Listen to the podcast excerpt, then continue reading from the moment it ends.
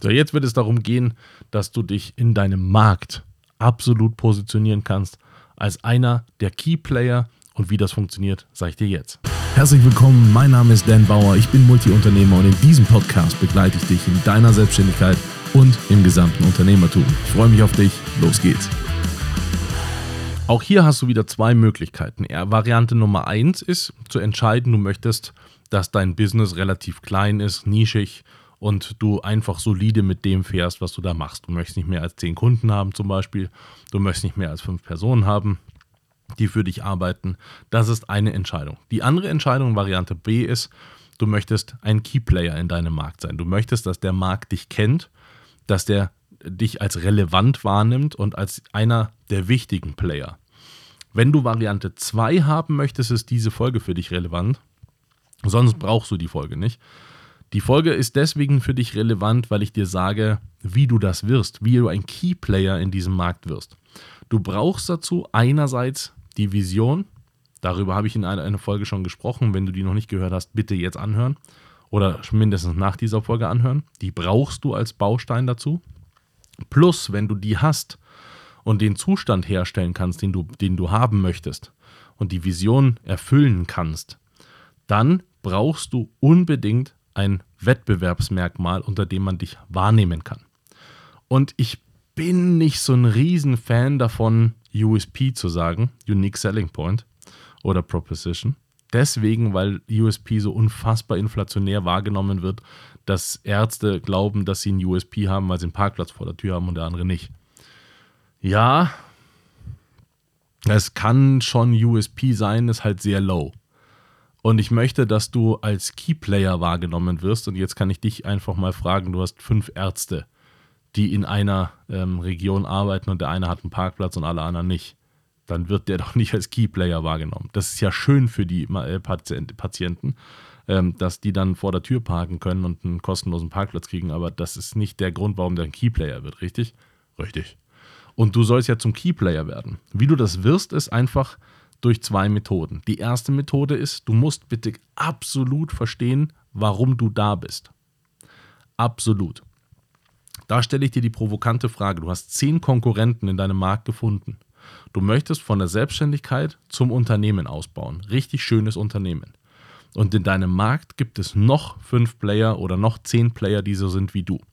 Die machen vielleicht ähnliche Dinge, die sind ungefähr so unterwegs wie du. Warum sollte es dich geben? Ernst gemeinte Frage. Warum sollte es dich und dein Business geben? Erstmal bist du Ressourcenverschwendung, wenn du diese Frage nicht ganz geklärt hast. Und ich meine das auch so provokativ, weil ähm, ich mir die, die Frage wirklich da draußen stelle.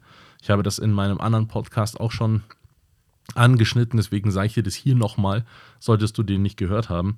Du kannst dir jetzt ich hoffe, das ist jetzt, wenn du die Seiten anschaust, noch der Fall. Jetzt gerade, wo ich den Podcast aufnehme, äh, Anfang äh, 2024, ist das der Fall. Und dort, wenn du auf My Days und Jochen Schweizer gehst, findest du die gleichen Angebote, oft mit den gleichen Bildern von den gleichen Anbietern. Stellt sich mir die Frage, warum zum Teufel muss es beide Firmen geben? Das ist Ressourcenverschwendung. Das ist Ressourcenverschwendung von Mitteln, von Fachkräften, von wozu denn? Die schauen nur unterschiedlich aus, die Webseiten, und das war auch nur in der Farbe.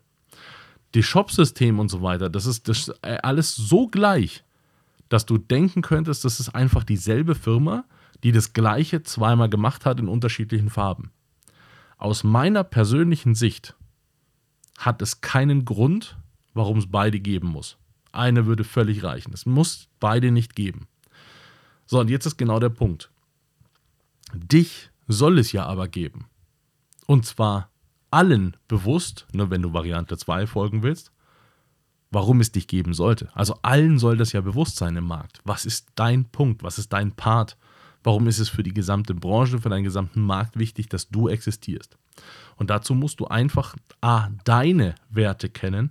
Du musst verstehen, was möchtest du in deinem Unternehmen. Deswegen ist deine Vision so unfassbar wichtig. Und deine Werte und dass du die reflektieren kannst, weil sonst kennst du deine Werte nicht und kannst sie auch nicht definieren. Wenn du keine Reflexionsfläche und Reflexionspartner hast, dann geht das nicht. Das heißt, das unbedingt machen. Und Nummer zwei, Du musst es kommunizieren können. Und so einen USP, ja, auch wenn ich das jetzt nenne, aber so, so ein quasi ein, so ein Differenzierungsmerkmal herzustellen, das machst du, indem du mindestens eine SWOT-Analyse machst. SWOT, SWOT-Analyse bedeutet, du schaust dir die Stärken, die Schwächen, die Risiken und die Chancen an. Und das guckst du dir bei dir und bei deinen wichtigsten, sagen wir mal, fünf Konkurrenten. Die guckst du dir an, selbst wenn das schmerzhaft ist, die schaust du dir bitte genau an, diese Leute, weil die sind unfassbar wichtig für dich, weil du nur dann, wenn du diese SWOT-Analyse für dich und für alle anderen gemacht hast, das wirkliche Differenzierungsmerkmal rausstellen kannst. Das weißt du sonst nicht. Wenn du dir die Webseiten anschaust, wenn du dir anschaust, wie die arbeiten, wenn du verstehst, wer sind die, und da, wirklich, da draußen gibt es so viele Daten, die du dazu analysieren kannst. Du kannst ähm, dir alleine über LinkedIn wahrscheinlich anschauen, was die machen. Du kannst versuchen, äh, wenn die Ausschreibungen haben oder wenn die, wenn die äh, Jobangebote haben oder äh, du schaust deren Marktdaten an, äh, ne, die du über den Bundesanzeiger und so weiter bekommst. Du kriegst so viele Daten für die Leute raus. Es gibt Tools, äh, richtig geile, geile Analyse-Tools, wo du deine Konkurrenten durchleuchten kannst deren Wachstum äh, durchleuchten kannst, äh, sogar die, die Wachstumsraten feststellen kannst. Also es ist wirklich der Hammer, was man alles, alles rausfinden kann, datengeschützt. Bitte mache das. Hab deine Leute absolut auf dem Schirm und stelle damit dein persönliches Differenzierungsmerkmal raus.